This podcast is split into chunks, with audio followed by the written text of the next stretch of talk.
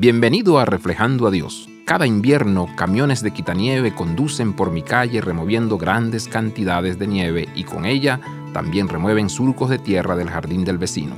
Cada primavera, el gobierno de la ciudad regresa para plantar esa esquina dañada.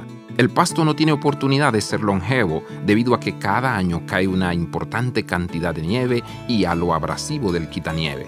Esta es la escena dada en la parábola del sembrador. La semilla que cayó en el camino es destruida por fuerzas que tratan de alejarnos del Señor. Las parábolas de Jesús son más que lecciones morales, son una invitación a situar al lector dentro de la historia.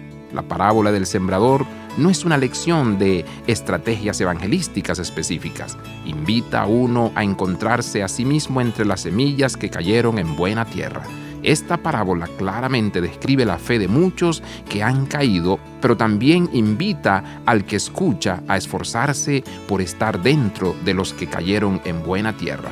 Somos animados a resistir al diablo, escuchar y retener la palabra y de esta manera producir una cosecha de justicia que durará por muchas generaciones. Abraza la vida de santidad. Visita reflejandoadios.com.